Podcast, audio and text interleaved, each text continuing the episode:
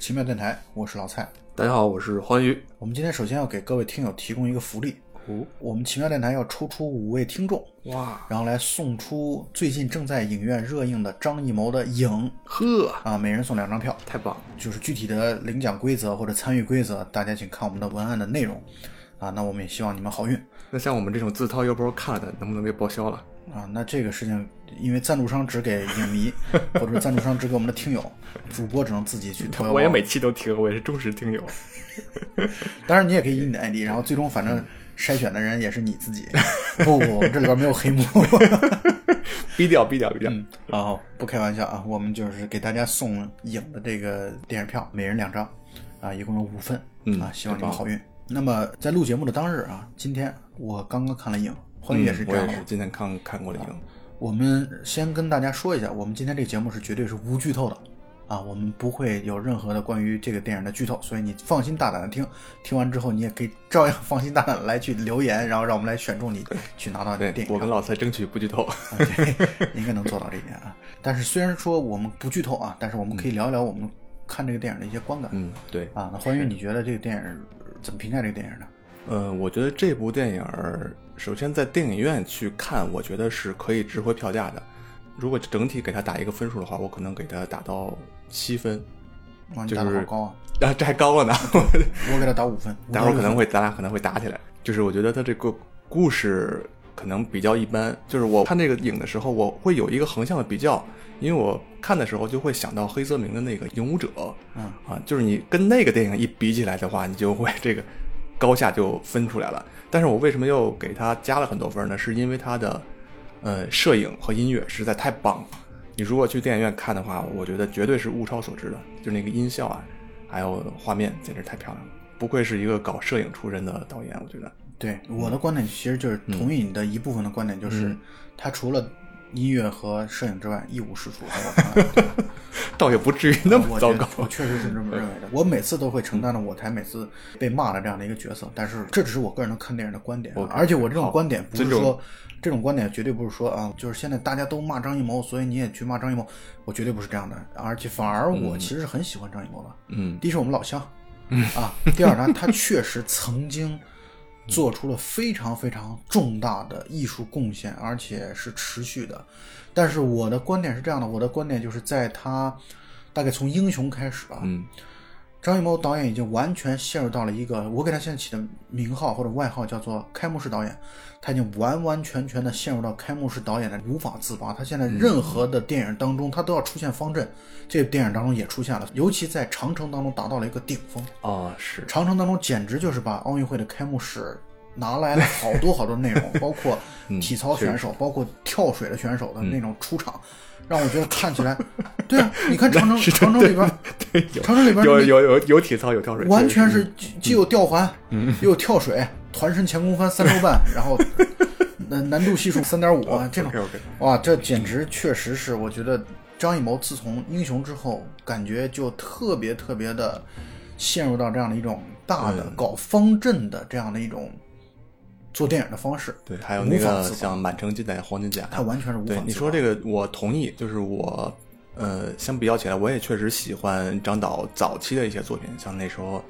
红高粱》啊、《大红灯笼高高挂》呀，然后《菊豆》啊、《秋菊打官司》这些都是很经典的作品。那么像到了影以后，我觉得还是能看出他在呃舞台的设计啊，然后服装呀，就是整个拍电影他还是很用心的。但是他有一些形式上的东西，我确实也不能接受。比如说这里边你刚才提到的方阵，然后还有他这个武器的设计，然后包括一些那种打斗的这种，我是也是不是特别能接受的。另外，我想说一点，就是他最近一些电影里面，就是他对女性的一些观点或者视角，让我觉得很不太舒服。在他的电影里面，他是站在一个很男性的视角，在很陌生的看一个女人，就是他的电影里面的女生都是很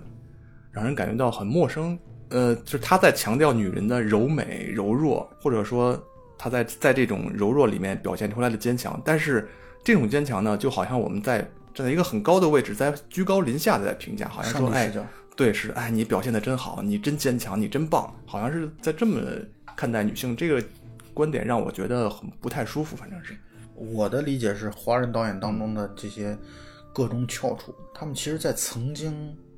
创造力巅峰的时候，嗯，都对女性话题表达了极大的尊重和关注。我对对。我举个例子，是，你比如说张艺谋，嗯，《红高粱》，我认为这就是一个以女性为主角的一个电影。其实，在是的某种意义上讲，嗯，就是那个片子当中的巩俐的戏份，在我看来要比姜文的戏份要更重，或者说他所描绘的，或者说他关注的重点在女性身上，而且绝对不是一种居高临下的这种态度和方式，嗯嗯嗯他是真真正正在正面的表达这样的一个人物。对再比如说《活着》，嗯活着》里边巩俐演的角色也是一个让人极其尊重、对尊敬对，而且真正的坚强。是，真正的代表了一种女性的力量。这个地方我就要不得不再说到张艺谋，真的，我觉得从业之耻就是《长城》。我觉得如果我是张艺谋，我会觉得这就是遗我遗臭万年的作品。《长城》这部片子实在是太烂了，《长城》这部片子当中，景甜就是一个女主角，景甜绝对是可能除了马特马特达蒙之外的第二号主对角。，那肯定是，然后景甜在长城里做了什么？景甜在长城里边，她出现的意义是什么？除了她是个明星，除了她背后我们知道她有说不清道不明的这种关系背景之外，你能看得出她这个角色存在在这里的意义和价值到底是什么？我真看不出来。所以我就觉得长城真的是张艺谋之耻啊！我们有的听友也在跟我反映说，啊，我们现在要对张艺谋不要过度的去恶评，不要的过去的黑化。我的观点就是，如果我单纯只拿长城一部片子来说事儿的话，你可以这么认为我。所以我们这期节目是要聊长城的，对，就是因为我们的影没法剧透啊。但是我现在先定个调子，我很同意刚才欢愉说的一个观点，影这个片子，我今天在看之前啊，我其实心里是打鼓的。嗯，我为什么打鼓？因为我昨天看了长城，我当时在看之前，其实我已经做好准备了。如果说影这个片子实在像长城一样糟糕的话，我会推掉这个赠票的机会，因为我觉得我不能因为有赠票，所以我就要就要扭曲自己的表达。还好，影这个电影到最后看完之后，我觉得是值得，就像欢愉刚才说的，值得去电影院观看的。对我绝对没有扭曲我自己的看法，我是很诚实的表达我的意见。我觉得就是因为如此，所以我们才能够说好，那这个赠票活动还依然有效。对对对，就是这个电影呢，去电影院看本身确实是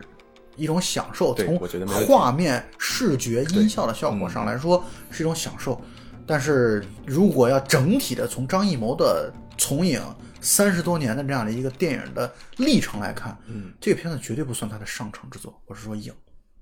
绝对不算，因为有太多太多的好作品。我今天在看电影的时候，在电影院看影的时候，我就在想啊，曾经的张艺谋《红高粱》当中，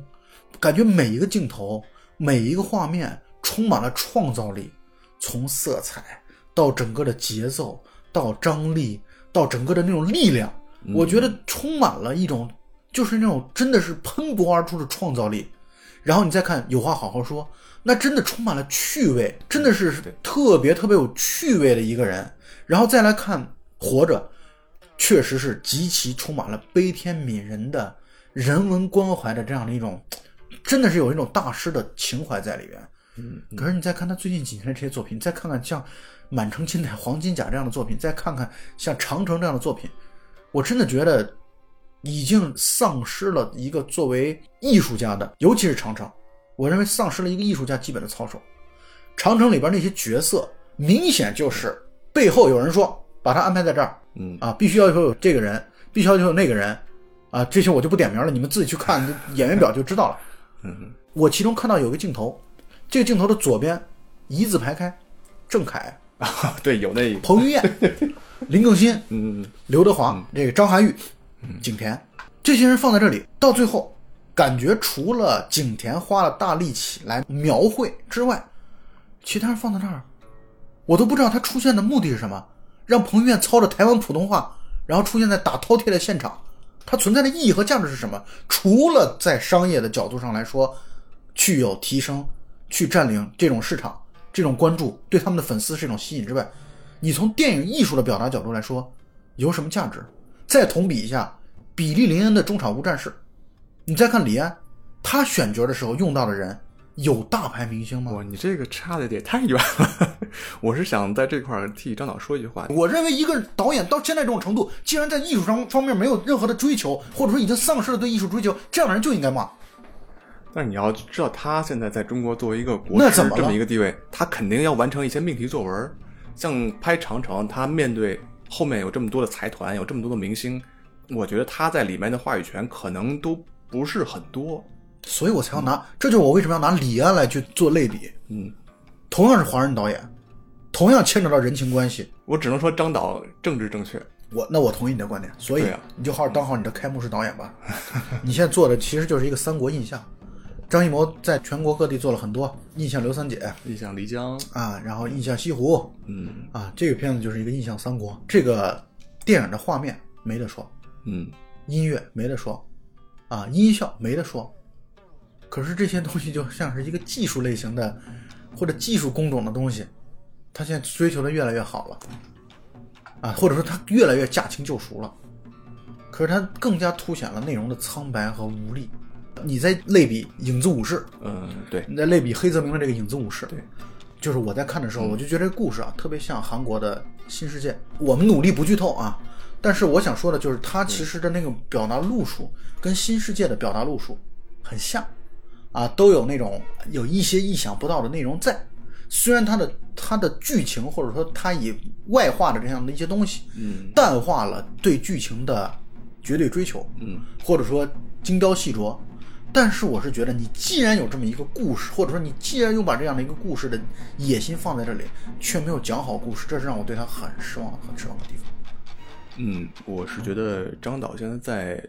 就是对文本的追求上有一点弱。没错就是，他在早期的作品里面，你看他都是基于什么样的著作来拍的？《红高粱》《活着》，不是余华就是莫言，莫言，对，所以他现在可能不知道是不是因为这个步入了文学沙漠，就是他在这方面的追求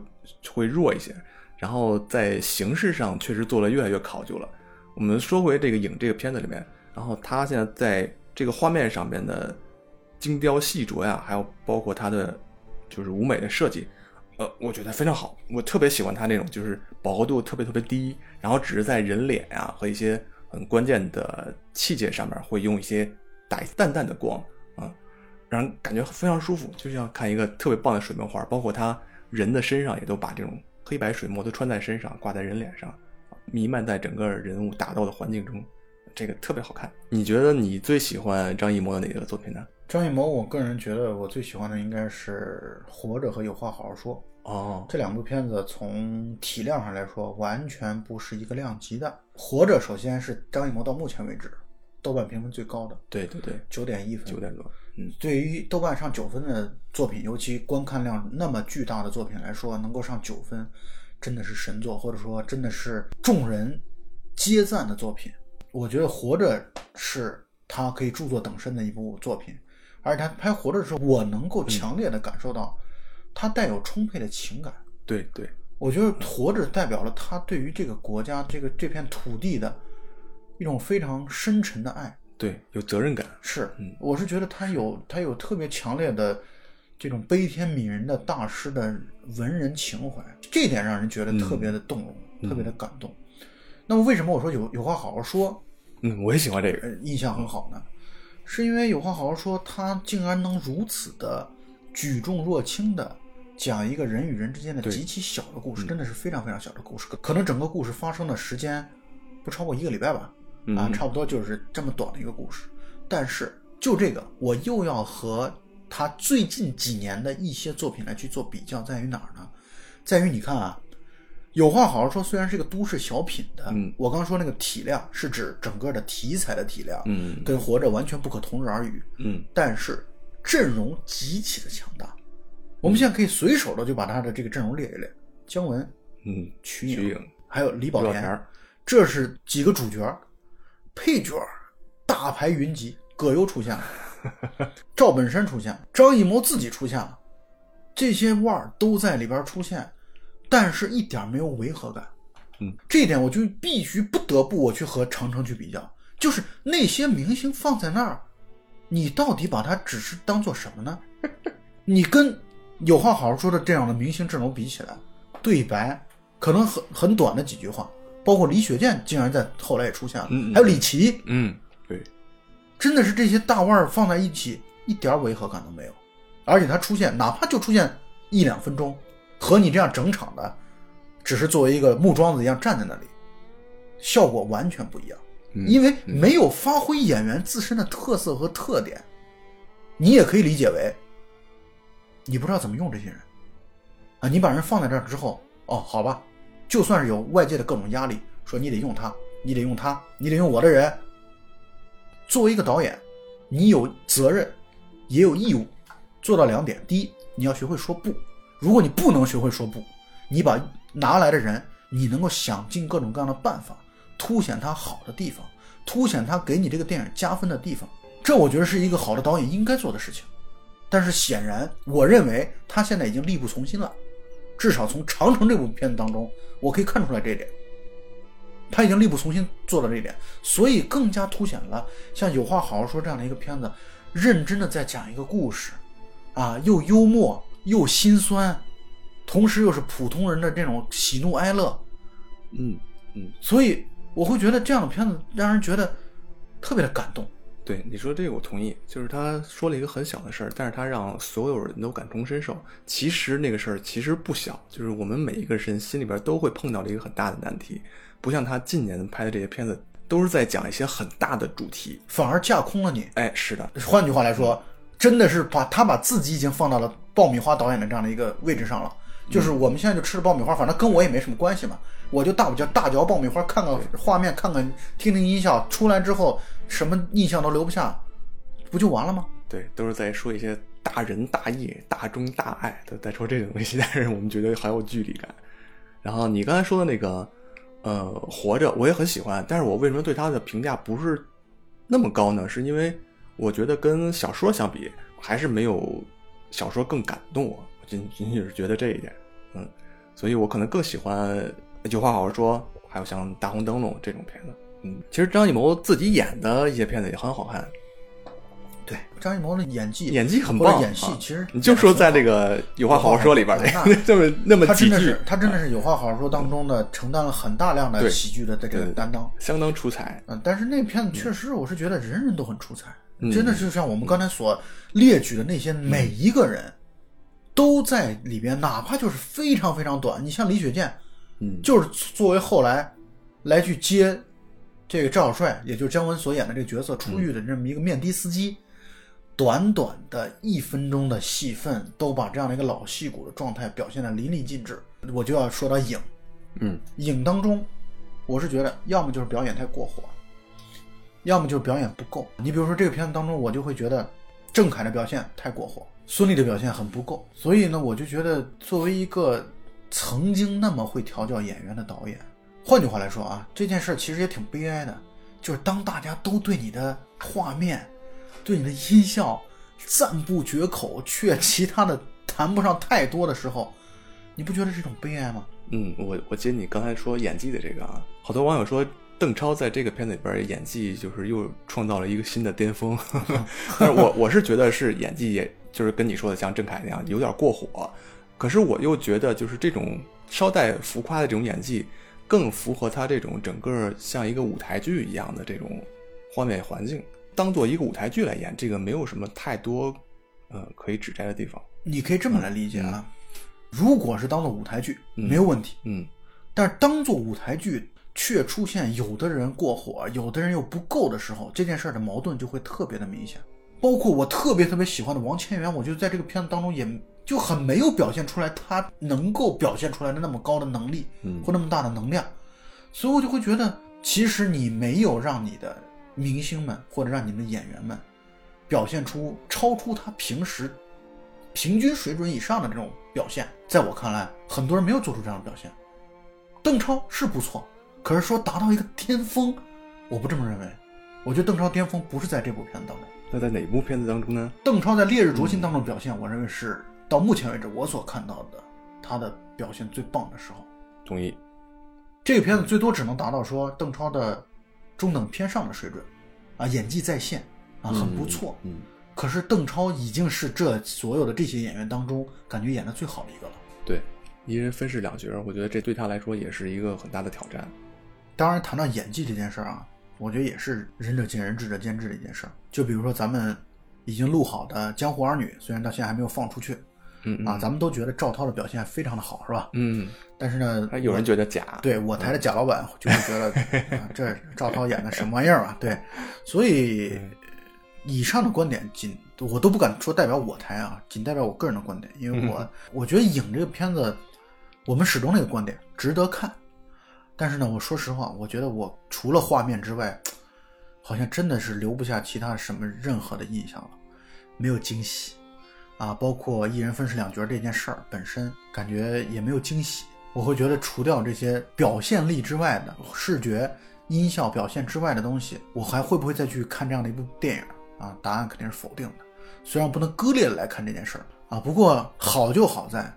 啊，总算跟长城比起来呀，已经上了很大的一个台阶了。啊，那当然，电影毕竟是一个光影的艺术，如果这个摄影不好看，音乐不好看的话，那故事讲的再好，它也是很难让你在电影院里边儿能达到一个更好的享受。我一直在想怎么来反驳你这个观点啊。啊我后来想到了一部片子来反驳，就是我们之前录的一个一个字头的诞生，那部片子的摄像哦，啊，就属于不讲究。对，对或者说他刻意的不讲究，它里边充满了大量的但其实我还是觉得挺颠倒呕吐的对啊，但是你不能说它好啊，那观众来说你绝对不能作为享受啊，但是一点儿都不影响这个片子是个神作，所以我觉得我就在反驳你刚才这个观点，挺好。我觉得我们、嗯我们好不容易终于有当场内讧的这个机会，我觉得 那那我可以不可以这么说？就有些电影是适合在电影院看的，有些电影是适合你在家里面在电视上、电脑上看的。我觉得可以这么说。因为我最近看了一个恐怖片儿，就《解除好友二》，那种片子就必须在电脑上看才能有感觉，电影院完全无效的。为什么呀？因为它这个影片自始至终它是在一个苹果电脑的屏幕上显示的，就是它正好跟我的那个电脑的界面是一样的，就是它通过视频啊，嗯然后就不同的视频组合出来的一个很有意思，推荐。又说那恐怖片去了，不过我刚才说了很多关于啊对近年来的张艺谋的这种失望啊，但是我能看出你对他以前的爱。呃对，是，而且是因为我这两天当中又重温了好几部他过去的作品，其中有一部片子之前我没看过，但是我这两天才把它看了呢，就是《英雄》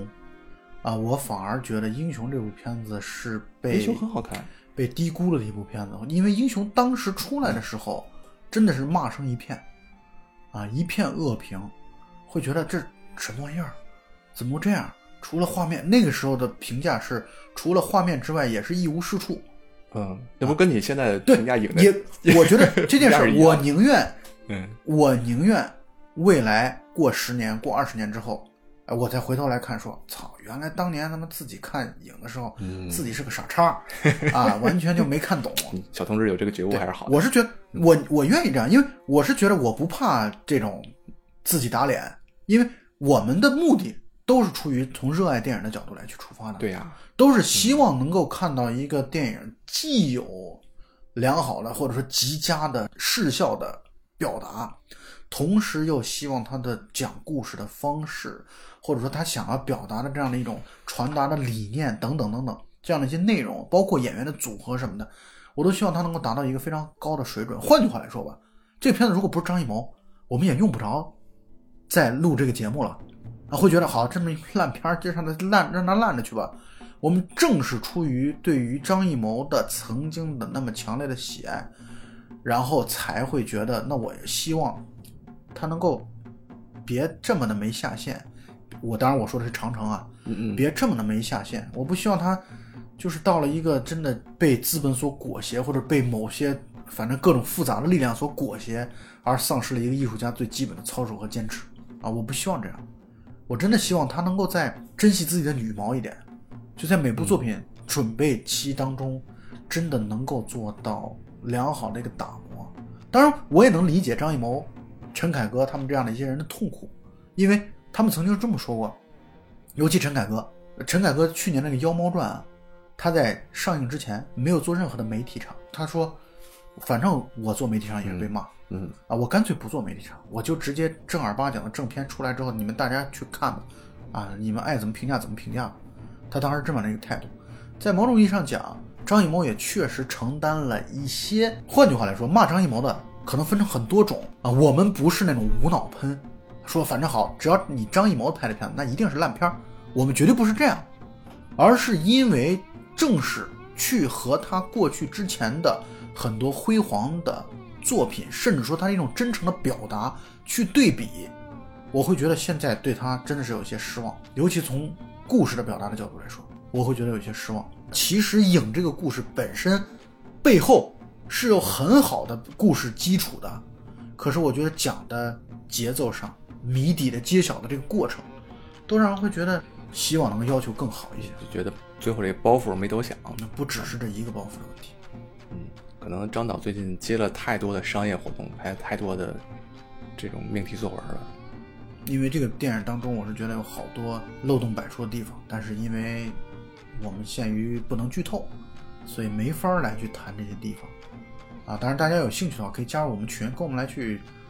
辩论起扯扯淡，啊，对，然后因为这个地方我们可以去讲讲，我们会觉得哪些剧情我会觉得有问题，啊，哪些地方觉得有漏洞，嗯，啊，那就是因为这种剧情的让人不爽吧，所以导致我对他的评价并不高。当然，这只是我个人的观点啊，再次强调这个点。那关于你自己最喜欢他的哪部作品吗？哦，我刚才说可能就更喜欢有话好好说嗯啊，Keep Cool，哦，是吗？嗯，很长一段时间我把它当做冯小刚的作品，可能 因为风格很像一个都市轻喜可能因。为张艺谋确实好像很少拍对呀、这么带有喜剧对这么轻松的一种作品对很少这么带有喜剧色，但是这个电影它的力量是巨大的，在我看来，是是是，因为嗯就像你咱们刚才也说到了，它虽然是一个看上去轻松的作品，嗯，但其实你看完之后挺挺沉重的，对，根本不是对，因为你你会发现这种事情很有可能你在生活当中也会遇得到，你甚至有可能你被逼急了，你也会和李保田一样，一个那么冷静、那么儒雅的人，到最后开始提着刀砍人，这是谁的责任呢？啊，这件事儿就好像生活跟他开了一个，跟我们大家、跟他自己，包括跟赵小帅本人开了一个巨大的玩笑一样。嗯你会觉得这个地方值得发人深省的、让人思考的地方。这里边没有坏人嗯啊，我觉得有话好好说当中真的是没有坏人。但是你看，在一个没有坏人的世界里，为什么会成了这样？我觉得这种故事对现在的我们都极其的有警示的作用。因为我现在觉得我们社会当中其实戾气跟一二十年前比起来，嗯重的多，我觉得重得多啊。嗯所以大家其实看到有话好好说这个电影，我觉得真的是，我是觉得你虽然它是个轻喜剧，可是呢也带着张艺谋的这种社会责任感，我觉得带着很强烈的社会责任感在拍这个电影，嗯只不过以一种调侃的方式，以一种戏谑的方式来去做这件事儿。嗯所以我觉得有话好好说是一部被低估了的电影。今年在北京电影节，我专门又买票去看了一遍这个电影。哦是吗？特特别的好。我觉得这个电影越看经得起琢磨，所以我同意你刚才那个观点。嗯我之所以现在对他有很大程度的失望，那就是因为之前实在是觉得他的这种表现太好了。失望的在于，我觉得进入了新千年之后，他的这种艺术的才华，就感觉好像已经消耗殆尽了。在电影方面啊，在电影方面的这种艺术才华，感觉消耗殆尽了。你比如说黑白的这种山水画，泼墨的山水画，跟二零零八年的北京奥运会的那种感觉太像了，特别像。我觉得他现在做这样的这种大型的晚会的导演，那国内可能真的是没有能出其右者，没有人会比他更强了。他的团队无论从经验上到能力上，到创新创意上，我觉得都特别的好。也可能就由于经历的原因吧，他现在做电影导演的这个问题上，我是觉得至少跟他自己的巅峰期比起来，我觉得确实还是差了一大截子。嗯，像影这种片子，它可能更多的是在用经验搞创作，不像《有话好好说》里面，你看它里面那个镜头的运用充满了灵动，是啊，可有灵气了，特别多的这样的一些晃动的，然后特就是奇怪的角度拍出来的，是。让人感觉很包括有。很多时候还有鱼眼镜头的这样的一些对对对夹杂在一起广角镜头的这样的一个应用，嗯而且有话好说这个片子啊，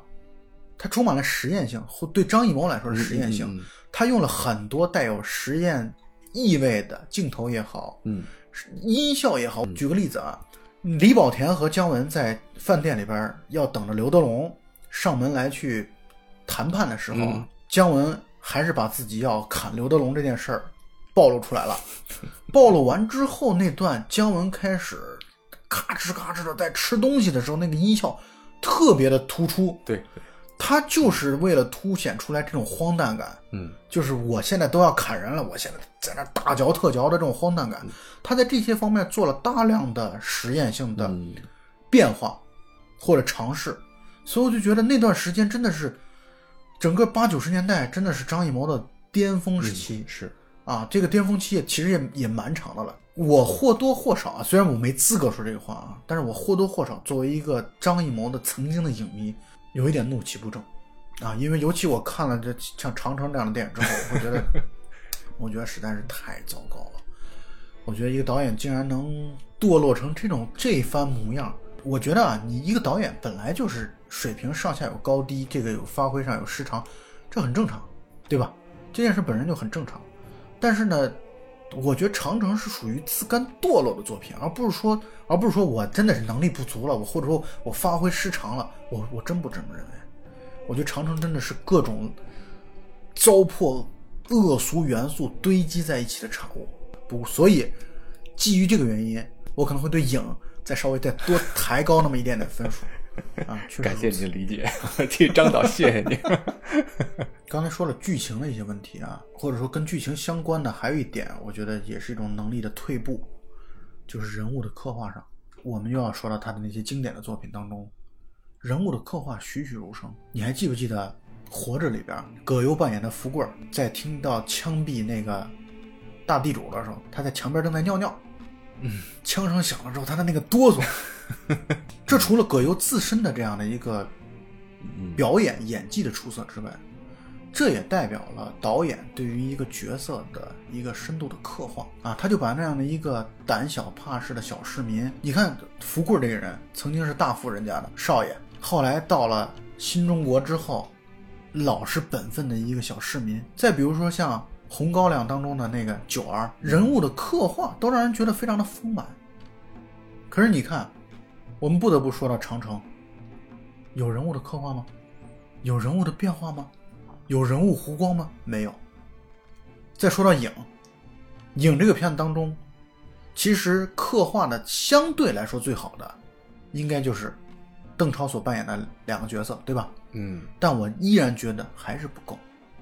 你比如那个替身都督，从一上来就特牛逼，一出场就特牛逼，跟大王比起来，哇，那牛逼的叫板的。我就觉得对这样的人物的刻画是有问题的，立不住，或者说立得很苍白。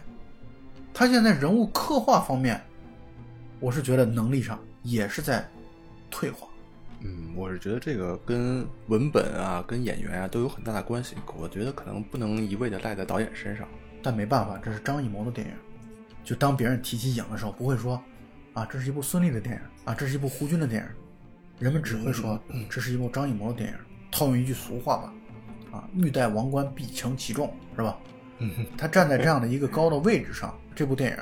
可能大部分人看还是冲着张艺谋电影的这样的一个名头去看。这期节目录完之后，我可能又要被骂了，但是我还是再次强调一遍啊，就是代表了我个人对张艺谋导演的观感。你可以质疑我看电影的眼光和水平，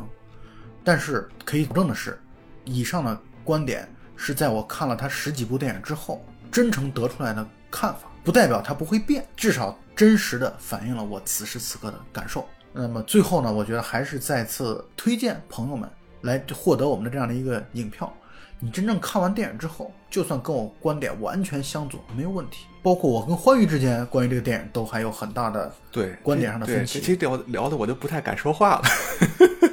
我我还是希望大家去看这个电影，因为如果我觉得老蔡可能太多的在这个电影上面深深的印上这个张艺谋这三个字的标签了。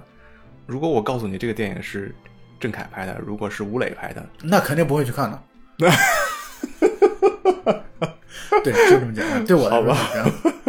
那跑男的观众是可以完全去看看郑恺的表现和邓超的表现的。那好吧，那我待会儿还是用我的账号留个言，再刷两张票，刷两张票出来。